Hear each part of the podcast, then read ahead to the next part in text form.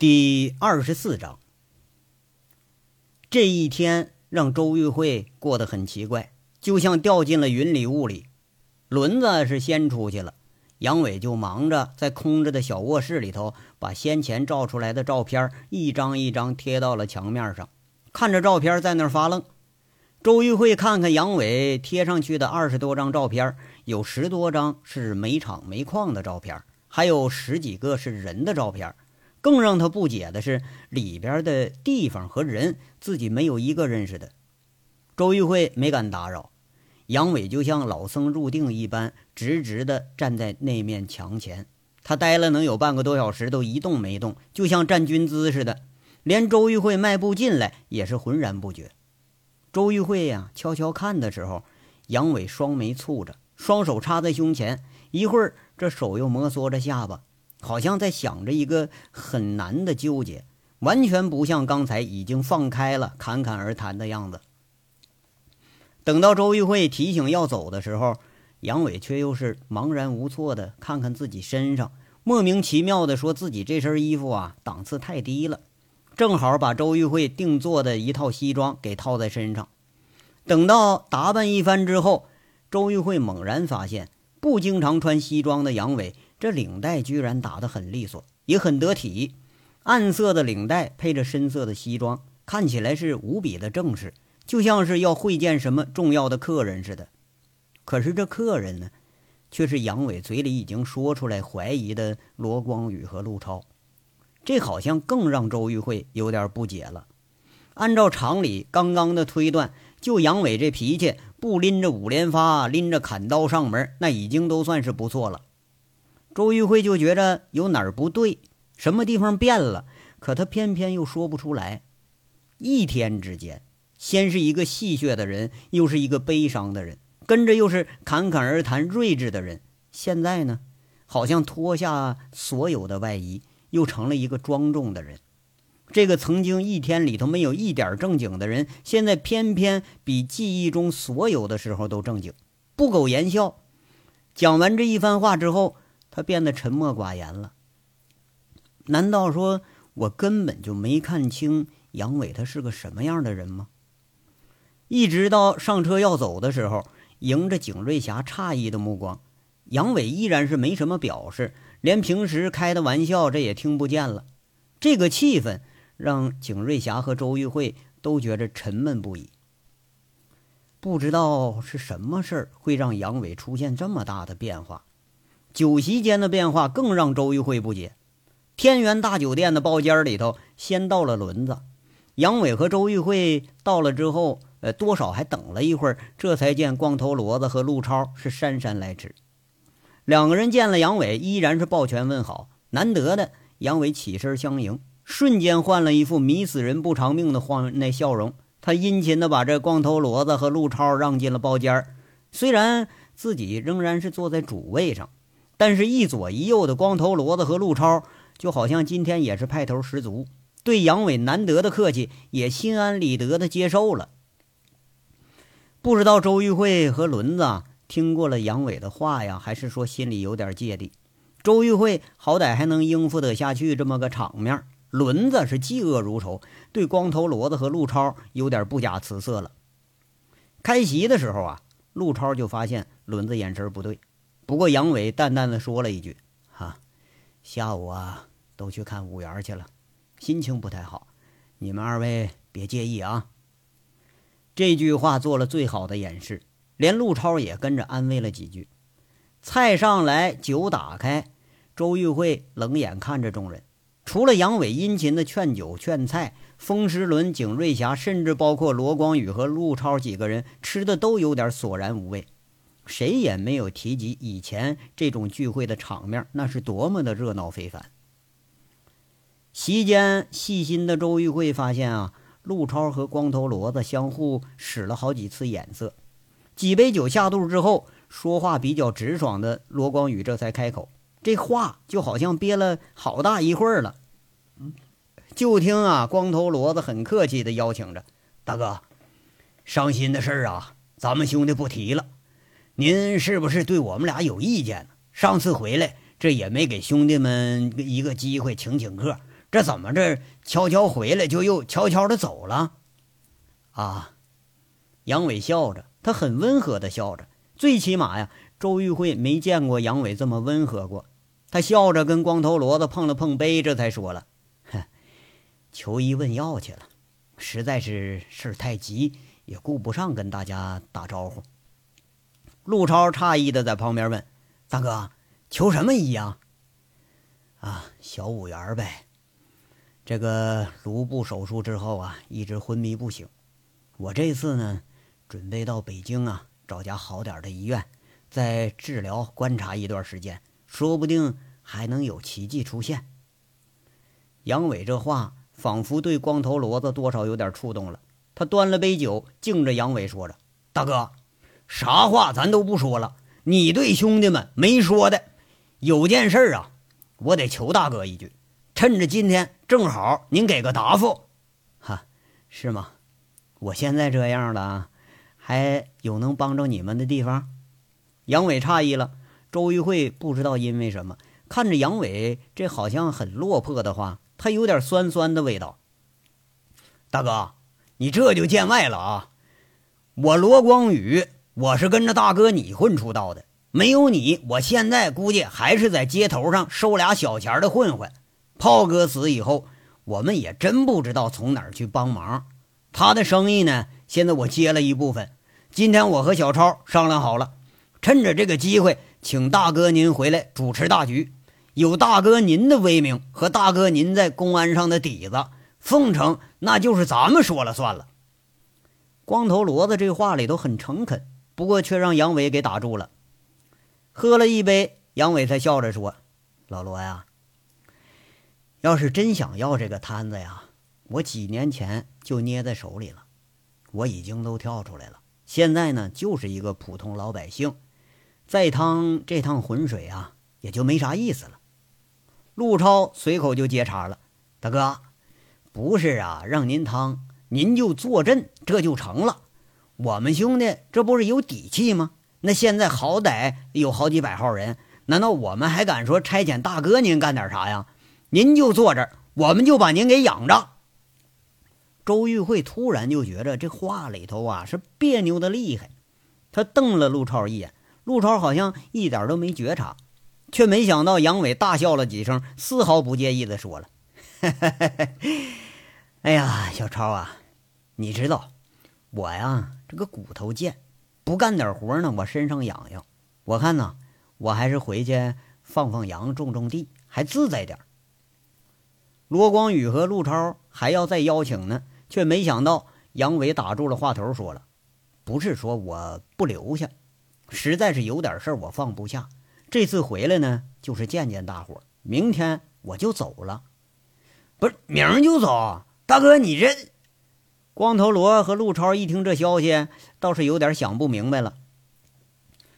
不管你们呐是真情假意啊，这个心意我领了。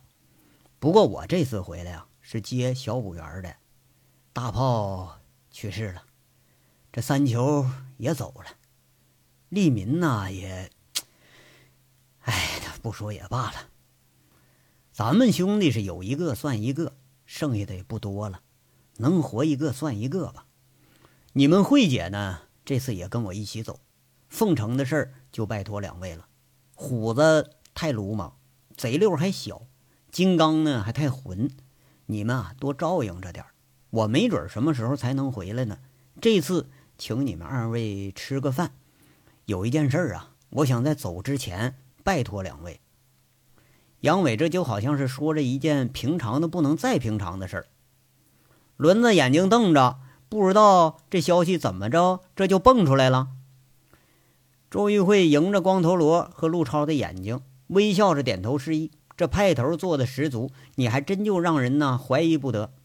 不过周玉慧现在心里明白一件事了，杨伟这是要开始下套了，大哥。那有事您说。陆超和光头罗几乎是同时脱口而出：“嗨，这个事儿嘛，要说他也不是个什么事儿。大炮去世了，凤城呢，怕是我们以后回来的也少了。本来你们慧姐呀，准备把产业都盘出去，好一起走。不过现在这个煤厂债权还有三百多万没收回来，那这次呢，暂且这就不往外盘了，等等这个债呀都收回来之后再做打算。这债权三百多万呢，哎，那个玉慧啊，那叫叫什么煤矿来着？杨伟说了一半，侧头问了一声：“啊，叫侯甲煤矿，镇办企业，两个多月了，这预付款就收不回来。”周玉慧在这应了一句。呃，对，就这个侯甲啊，你们有什么关系的话呢？能帮衬着就帮衬着点儿。煤厂呢，反正也就剩个烂摊子了。等啊，找了好下家了就出手。我和慧姐呀，到时候再摆酒啊，感谢你们俩。杨伟一边说，然后又是举杯殷勤的敬着这两个人。周玉慧仔细的看着，却没发现有什么有价值的东西。好像光头骡子和陆超也是头回听说这个事儿。光头骡子把杯一放，沉声说着：“大哥，那大炮这事儿就不说不问了。”哎呀，杨伟摇了摇头。这个事儿呢，我彻底查了。虽然说市公安局定性说是谋杀，但是命案也不一定说就能破。这个呀，我看就是大炮这个性子啊。惹的仇人太多，估计是谁呀买凶干的？像这些流窜的亡命徒，那不是你我的能力就能查出来的。这事儿还是交给公安局办吧。我们就是有心，我们也无力呀。不过你们要是有什么线索的话呢，也可以告诉我，我让我警察里的朋友给想想办法。那没有，我们哪有线索呀？陆超很失望的摇了摇头。光头骡子这表情也是如出一辙，确实是一点办法都没有。得了，也别再纠缠这个事儿了，这还是活着的人要紧。明天呢，我就不跟你们专程告别了啊！你们忙你们的，我们安顿好了，到时候再跟你们联系。杨伟从头到尾仍是一副不动声色的表情，他漫不经心的喝着吃着。亏得是这个沉闷的饭局没有持续很长时间，而且杨伟猜得很对。饭后，这光头骡子和陆超是抢着付账。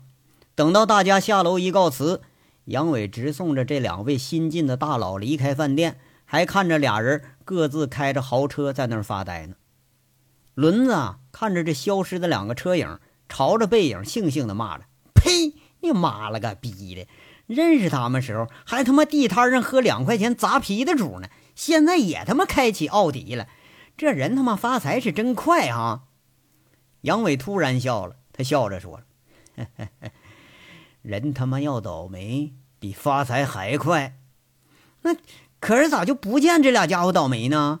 大哥哈，你越说我越看他俩就像呢。”轮子在这接着话，杨伟若有所思说着：“这是啊。”你给你自己了一个心理暗示而已，也未必就是他们。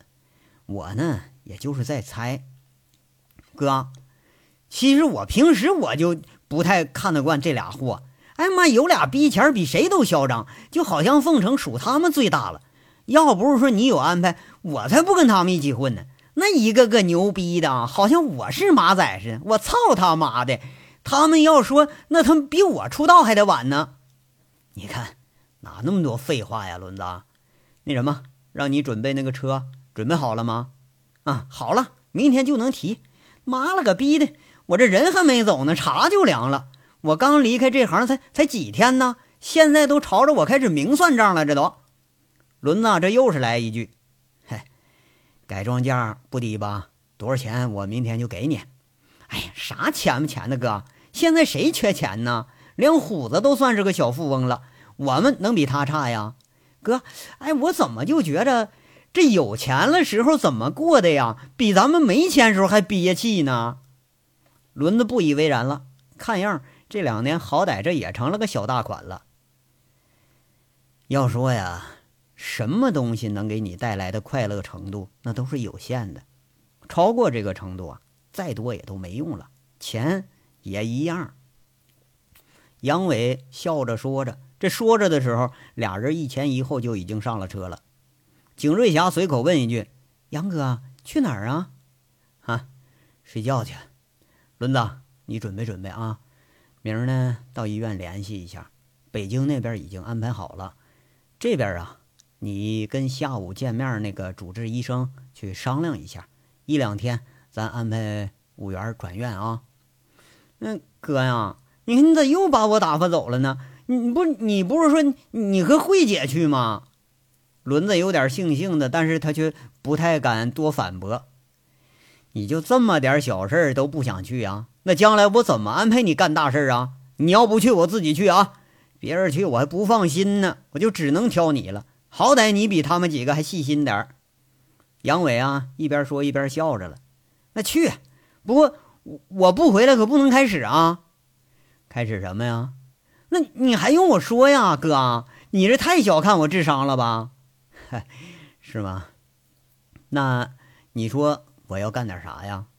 嗯，那那我不知道，不过我知道肯定得有事儿。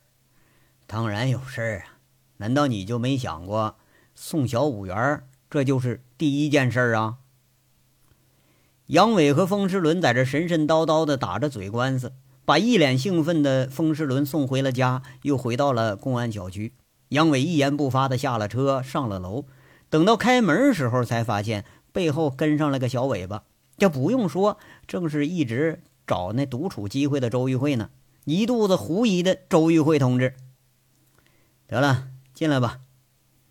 杨伟把周玉慧让进了家门，就像主人似的。不过呀，进了门就没话了。走进小卧室里头，对着那个墙，翻着手里头破烂的那个笔记本，在那儿发呆。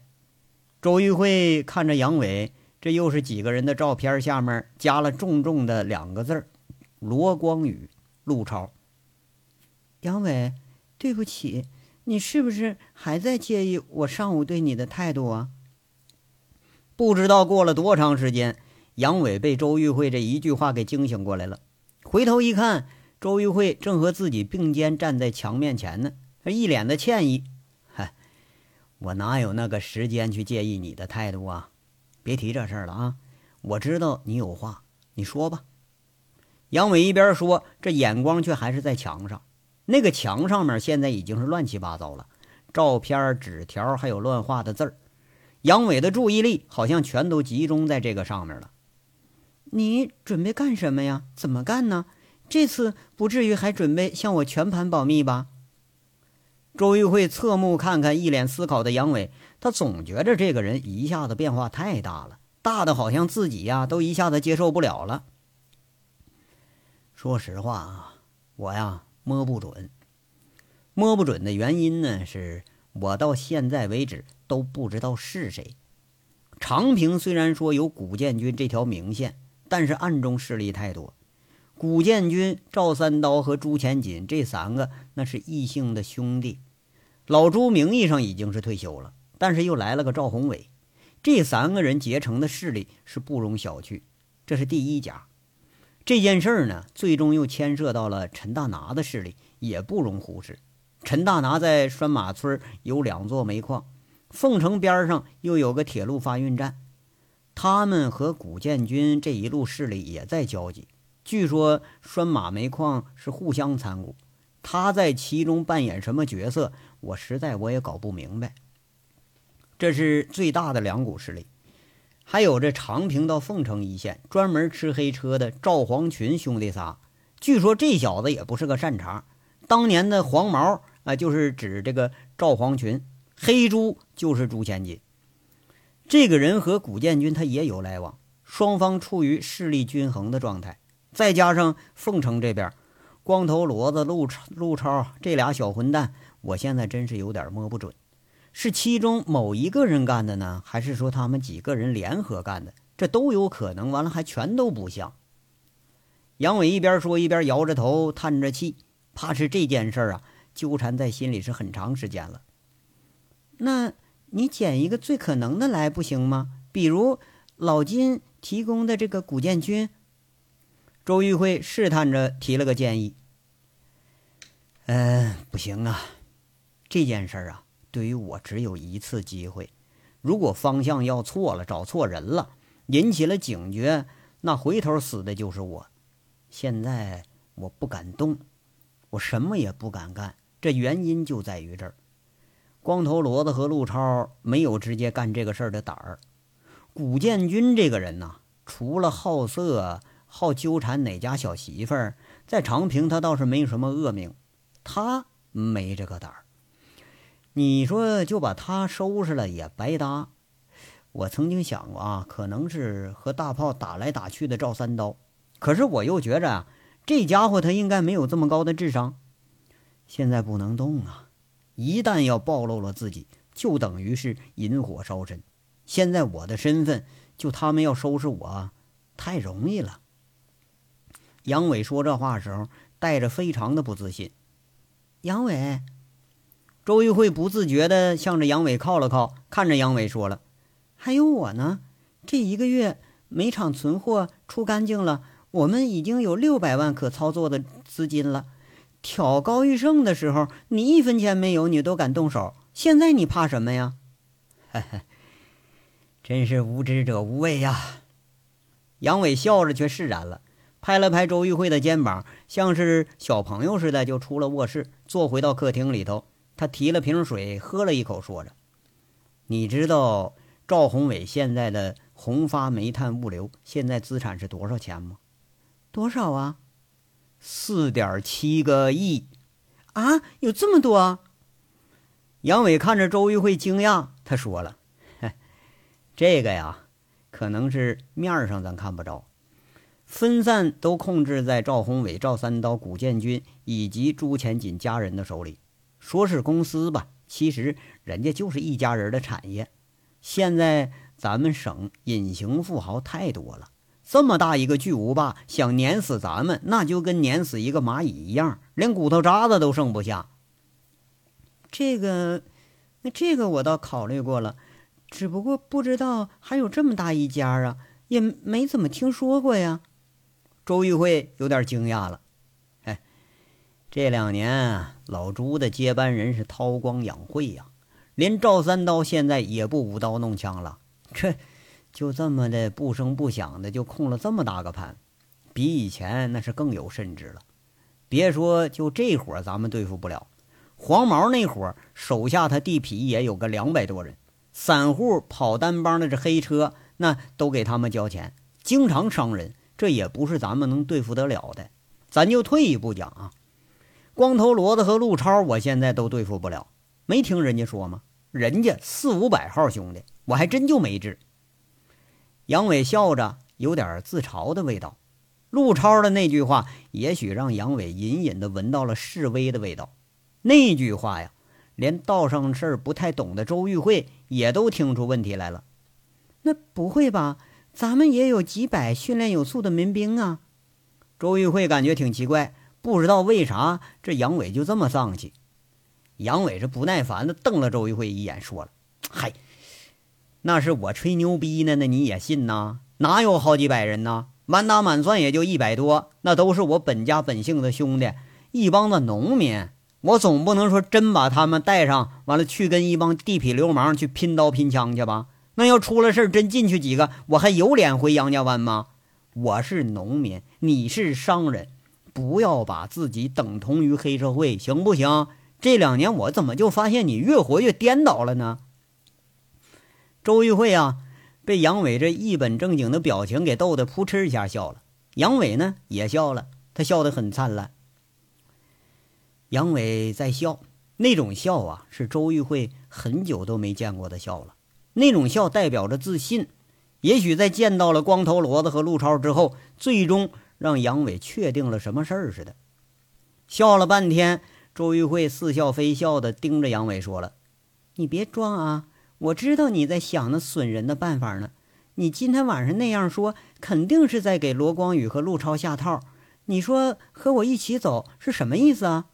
哈，那个，我准备带你私奔，你不愿意啊？”杨伟笑着神神秘秘跟他说：“你能说服得了我，我就跟你走。”周玉慧也不介意，哎，似是而非也说一句。行啊，那我就试着说服你一次啊。你看啊，现在呢，你大致了解形势了。赵三刀控制的煤厂，古建军控制的黑车，赵宏伟控制的物流企业，黄毛的黑势力，还有光头骡子和陆超这帮小痞子，再加上陈大拿这个货，我实在是不知道是谁在捣鬼。这个东西啊，无凭无据的，你光凭怀疑解决不了任何问题。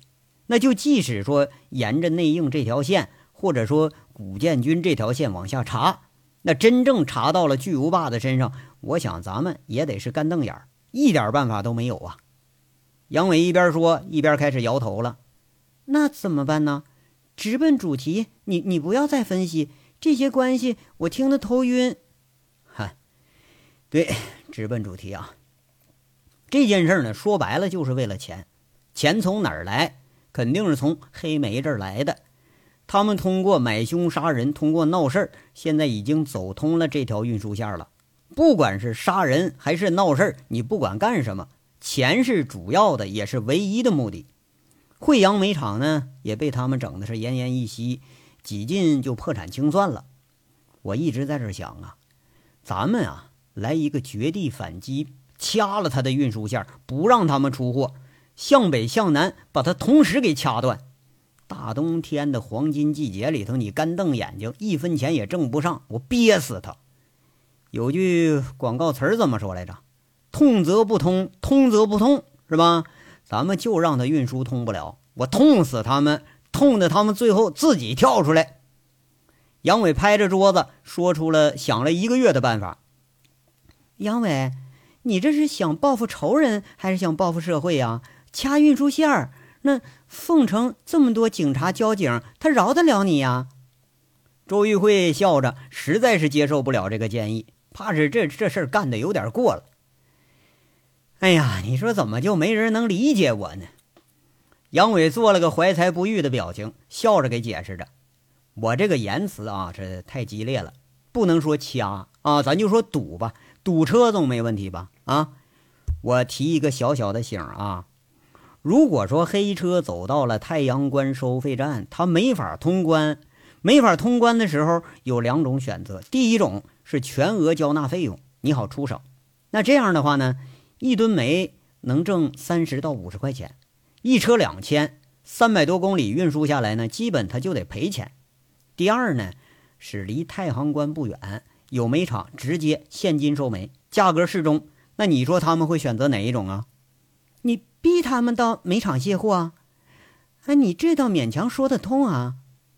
周玉慧想了想，说了一句：“对了，这就解决了煤源的问题了。”第二呢，就是无形中能够提高惠阳煤厂已经失去的这个战略价值，让他们觉着很有必要在凤城一线拥有一个出省的煤厂来做中转站。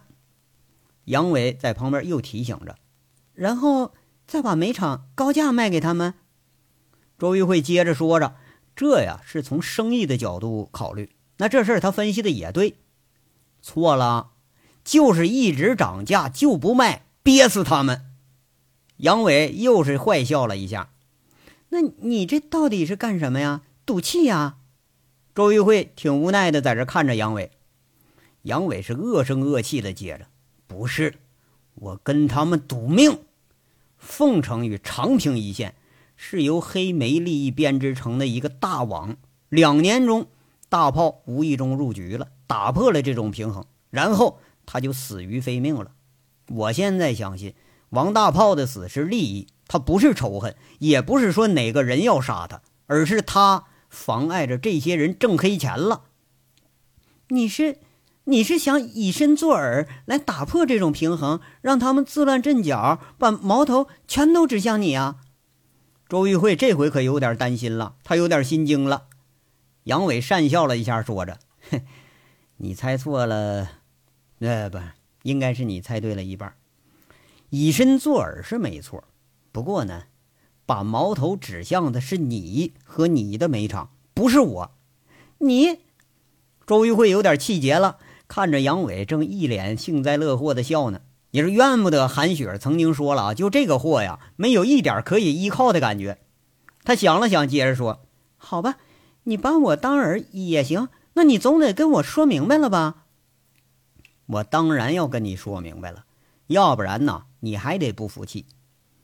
我想了一个月啊，想到了一个突破口，突破口就是在惠阳煤场上。一个月前承诺的这个出竞价出售，咱明天就取消啊！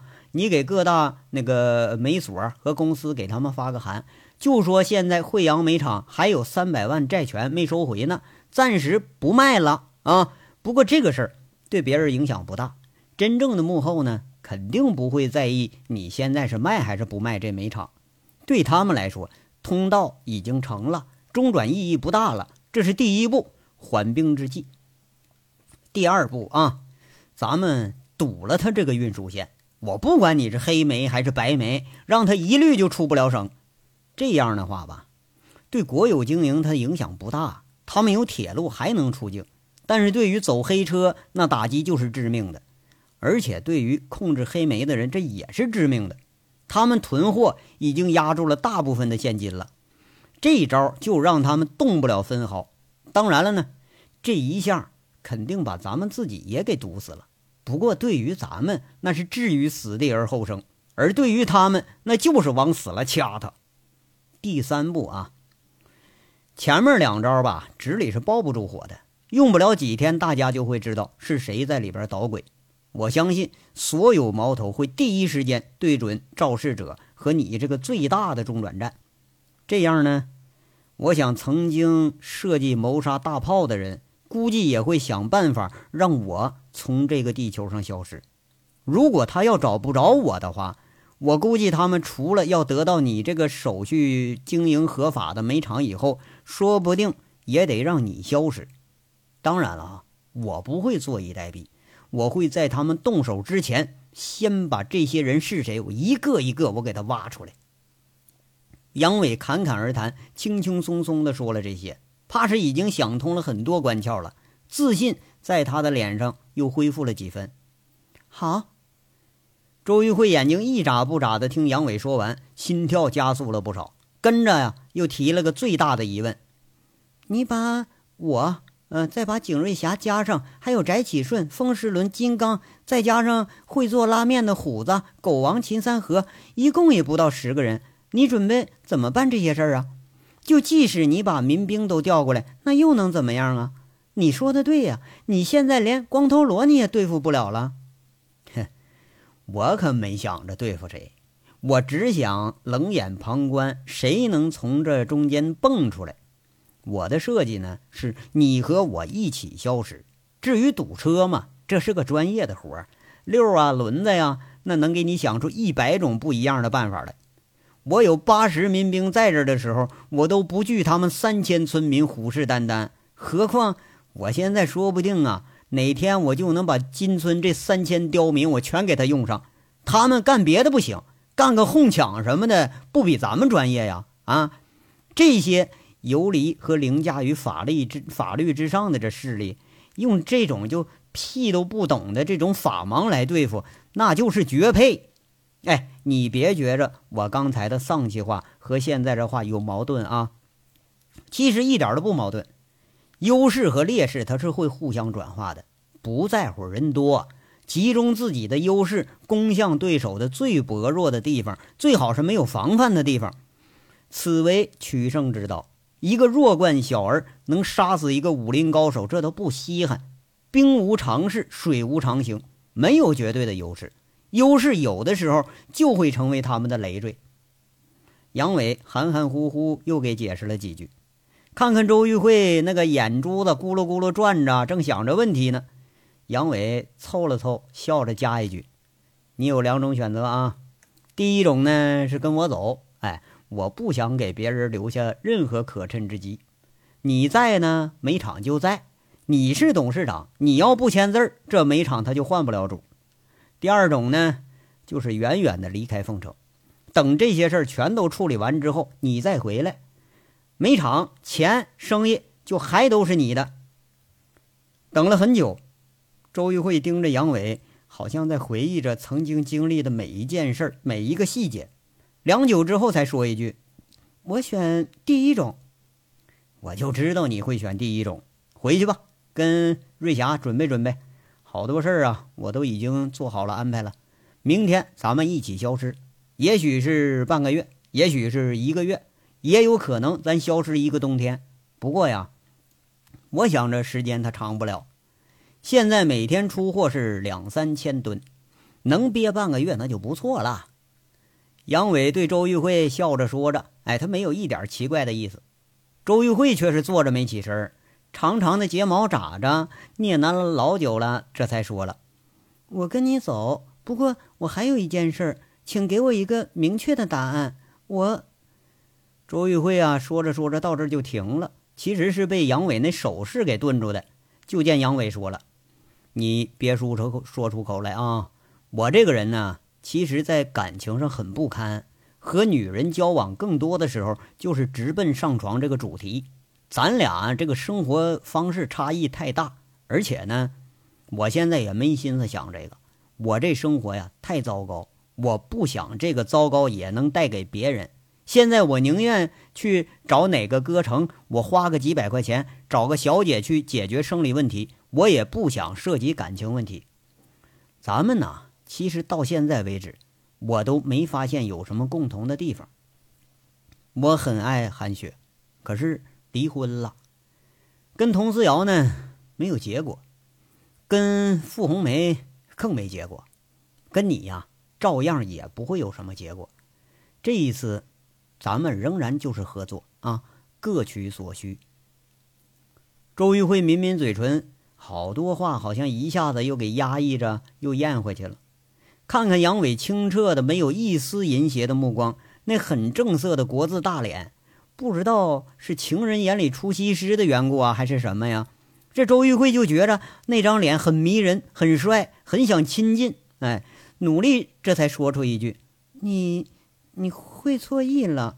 我不是想说这些，我是想问你以后怎么办呢？”钱、煤厂、生意都留下了，那你又是一个人走了吗？不，和上次一样，也不太一样。杨伟起了身了，他不愿意再和周玉慧纠缠，站在门口开了门，好像要逐客了，嘴里说着：“我呀，不会轻易的来，但是我来了也不会轻易的走，我得带走几条人命。”随后啊。门被砰的一声拉开了，站在门口的杨伟一副要请君离开的表情。周玉慧亦步亦趋的走了几步，这句话并没有把他给吓住。走到杨伟的跟前儿，周玉慧默默的从背后揽住了他的腰，头靠在他厚大结实的背后。杨伟挣扎了好几下，都没能挣脱。这章到这儿就说完了，下章稍后接着说。感谢大家的收听。